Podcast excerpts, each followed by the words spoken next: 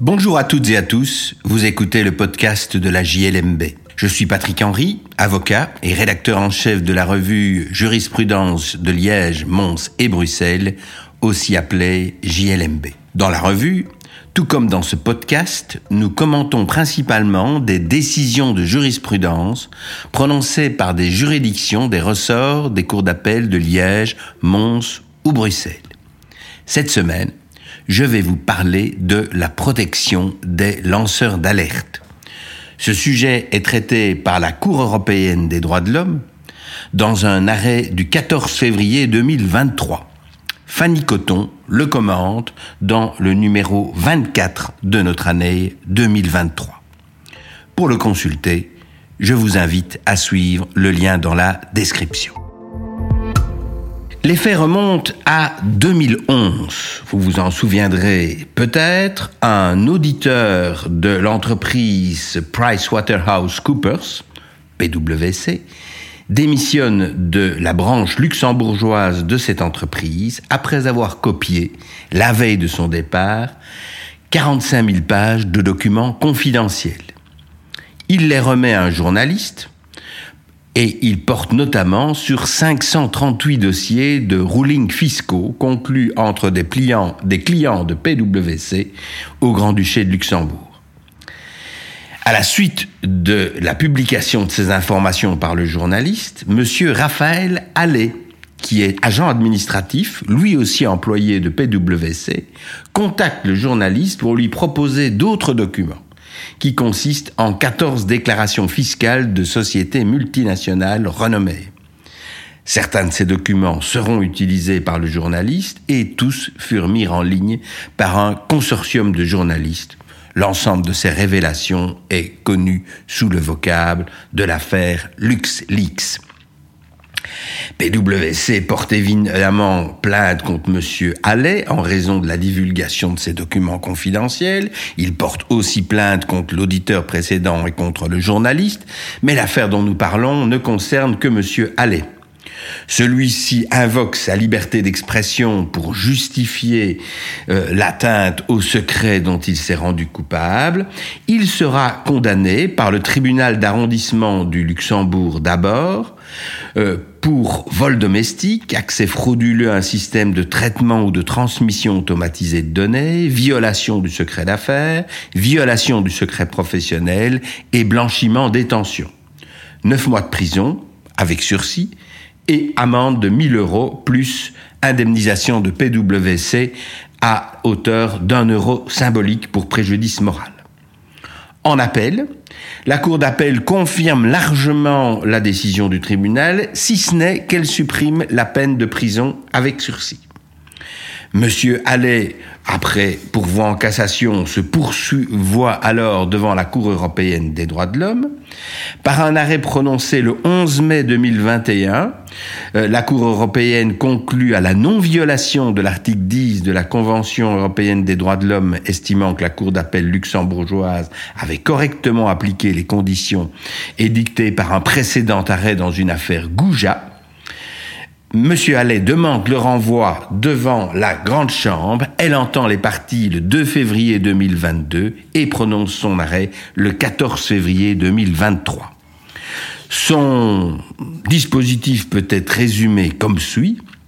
Au vu des constats opérés quant à l'importance à l'échelle tant nationale qu'européenne, du débat public sur les pratiques fiscales des multinationales auxquelles les informations divulguées par M. Allais ont apporté une contribution essentielle, l'intérêt public attaché à la divulgation de ces informations l'emporte sur l'ensemble des effets dommageables qui résultent de celles-ci. Après avoir pesé les différents intérêts en jeu, on a d'une part l'intérêt public que présente l'information divulguée et d'autre part les effets dommageables de la divulgation. Après avoir pris en compte la nature, la gravité et l'effet dissuasif de la condamnation pénale infligée à M. Allais, la Cour conclut que l'ingérence dans le droit de la liberté d'expression de celui-ci, en particulier de son droit de communiquer des informations, n'était pas nécessaire dans une société démocratique.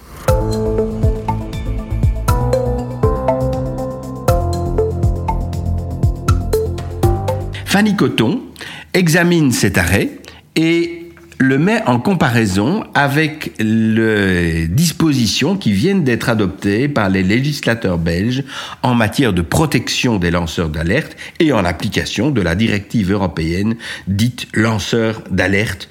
En fait, elle n'emploie pas cette terminologie, mais c'est ainsi que tout le monde l'appelle.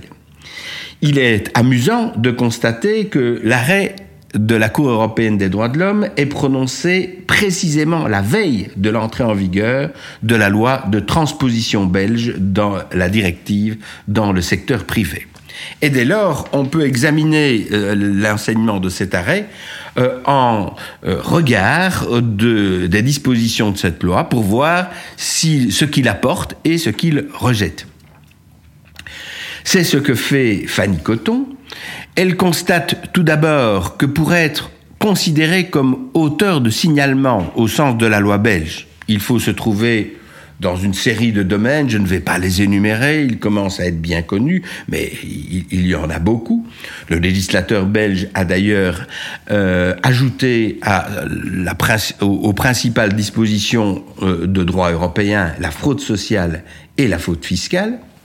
Il faut se trouver dans une relation professionnelle, c'est interprété de façon très large, mais ça exclut quand même euh, le, lanceur d'alerte qui, va fouiner dans euh, des dispositions, ou bien celui qui a reçu une confidence privée. Donc il faut qu'on détienne l'information du fait de son activité professionnelle. Il faut être de bonne foi, c'est-à-dire que sincèrement on doit penser euh, que les informations que l'on communique sont exactes. Et puis, il faut respecter l'articulation des canaux de signalement. D'abord un signalement interne, puis un signalement externe, et seulement en absence de suite effective par ces canaux de signalement externe ou interne, divulgation publique. Si les conditions sont réunies, selon la loi belge, l'auteur de signalement bénéficie de la confidentialité de son identité, d'un soutien préventif tant au niveau juridique que financier et psychologique, et d'une protection contre les représailles. Mais attention, l'auteur de signalement n'est euh, exempt euh, d'infraction que pour la violation du secret professionnel, et encore sauf si on est dans le cadre de la profession d'avocat ou de médecin, mais il n'est pas exempt de poursuite pour d'autres infractions, telles précisément celles de vol domestique, intrusion euh, dans un système informatique, etc. Et donc on peut constater qu'il y a quand même une différence euh, assez fondamentale entre le régime belge et la décision qui est adoptée par la Cour européenne des droits de l'homme. La Cour européenne des droits de l'homme peut donc venir ici au secours d'un lanceur d'alerte qui, pour recueillir les informations qu'il a communiquées, a dû euh, se rendre coupable d'infractions dites autonomes, c'est-à-dire vol de euh, données, intrusion dans un système informatique, etc., etc. Et donc, la Cour européenne des droits de l'homme a considéré dans ce cas-ci que, nonobstant ces infractions, M. Allais pouvait bénéficier de la protection. Il y a d'ailleurs aussi des cas dans lesquels la loi belge va un peu plus loin que la jurisprudence de la Cour européenne des droits de l'homme. Tout cela doit être examiné en détail. Je n'ai évidemment pas le temps de vous énumérer tout cela. Je vous renvoie donc aux commentaires de Fanny Coton pour voir ce que cet arrêt de la Cour européenne des droits de l'homme vient finalement ajouter au régime qui vient d'être mis en vigueur par la loi belge.